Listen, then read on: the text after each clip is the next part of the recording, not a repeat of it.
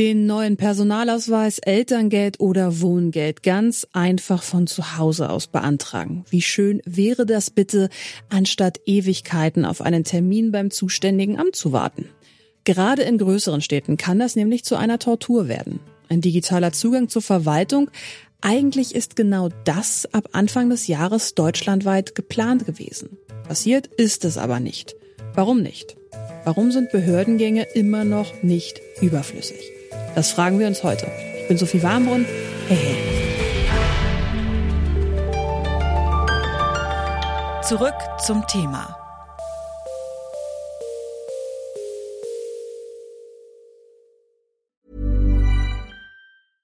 Bitte widmet eure Aufmerksamkeit unserem Werbepartner. Die Suche nach geeigneten Mitarbeitenden kann viel Zeit in Anspruch nehmen, muss sie aber nicht unbedingt, denn man kann sich helfen lassen. Zum Beispiel mit den Premium-Stellenanzeigen von Indeed, denn damit wird eure Stellenanzeige in der Suche sichtbarer und Bewerberinnen und Bewerber werden schneller auf euch aufmerksam. Indeed schenkt euch jetzt 75 Euro Startguthaben für eure Premium-Stellenanzeigen. Klickt dazu auf den Link in den Show Notes. Es gelten die AGB. Vor fünf Jahren hat die Große Koalition die Riesenaufgabe ins Rollen gebracht, die Verwaltung der deutschen Behörden vollständig zu digitalisieren. Union und SPD haben ein Gesetz erlassen, um diese Digitalisierung bis 2023 zu schaffen. Online-Zugangsgesetz, kurz OZG nennt sich das. Jetzt haben wir 2023 und die Bilanz ist ernüchternd, um es positiv auszudrücken. Von 575 angestrebten Leistungen sind lediglich 33 übers Internet zugänglich. Das sind, großzügig aufgerundet, 6 Prozent. Es ist tatsächlich in diesen Jahren sehr viel schiefgelaufen und vor allem bei der Koordination zwischen den Akteuren von Bund, Länder und Kommunen. Das war sehr früh ersichtlich, als man sich 2017 das OZG als Ziel gesetzt hat, nämlich die Verwaltungsdigitalisierung. Und im Grunde genommen hat sich die Politik schon vor anderthalb Jahren von diesem Ziel verabschiedet. Das ist Michael Pfefferle. Er ist Bereichsleiter für Smart City und Smart Region beim Bitkom, dem Bundesverband der deutschen Informations- und Telekommunikationsbranche. Mit dem OZG Booster wollte die Bundesregierung in den vergangenen neun Monaten noch einmal Kräfte bündeln und wenigstens ein paar priorisierte Vorgänge digitalisieren. Aber auch das hat nicht wirklich geklappt. Es scheiterte vor allem immer an der Zusammenarbeit zwischen Bund, Länder und Kommunen. Das heißt, es wurden keine einheitlichen Standards ähm, festgelegt. Man hat sich nicht darüber entschieden, was sind wirklich unsere Prioritäten und hat teilweise auch falsche Prioritäten gesetzt. Zum Beispiel hat man sich dazu entschieden, den Waffenschein zur Digitalisierung, also den Antrag dafür, aber beispielsweise Angebote, auf die Bürgerinnen und Bürger jeden Tag millionenfach zurückgreifen, zum Beispiel die Ummeldung in der eigenen Stadt oder die Digitalisierung bzw. die Beantragung des Personalausweises, hat man nicht umgesetzt.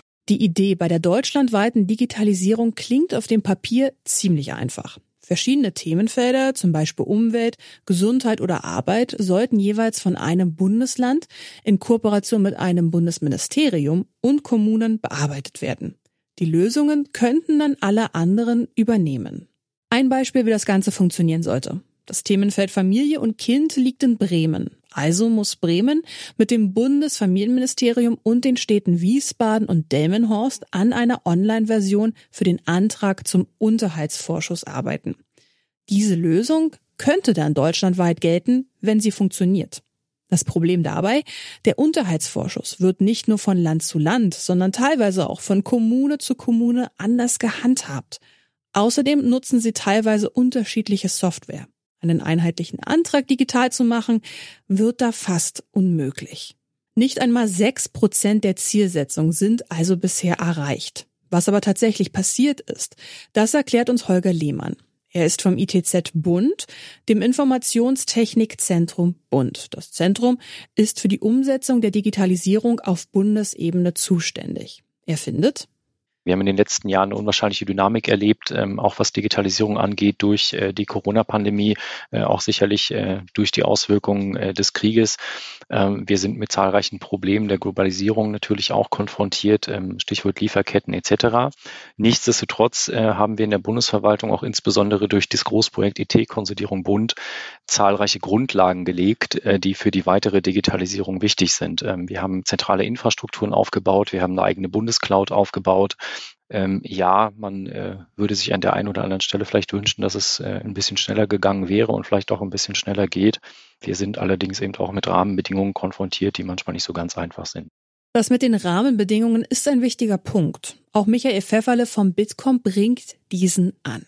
Wir brauchen viel bessere Rahmenbedingungen. Das bedeutet zum einen, dass es nicht nur um das Onlinezugangsgesetz geht, also nicht nur darum, kann ich meinen Antrag online stellen, sondern es muss vor allem darum gehen, Behörden zu digitalisieren. Nicht nur das Frontend, wo ich mit meinem, äh, meinem App oder mit meinem Browser meinen Antrag digital stelle, sondern es geht darum, dass die Behörden digital arbeiten und nicht mehr nur auf Papierbasis. Sprich, man braucht eine E-Akte, wir brauchen Dokumentenmanagementsysteme, E-Rechnungen und so weiter. Es geht nicht darum, die Oberfläche zur Digitalisierung, sondern die Ämter an sich. Und eine große Hürde, die wir in Deutschland dabei haben, ist nach wie vor das Schrift oder die Schriftform Erfordernis.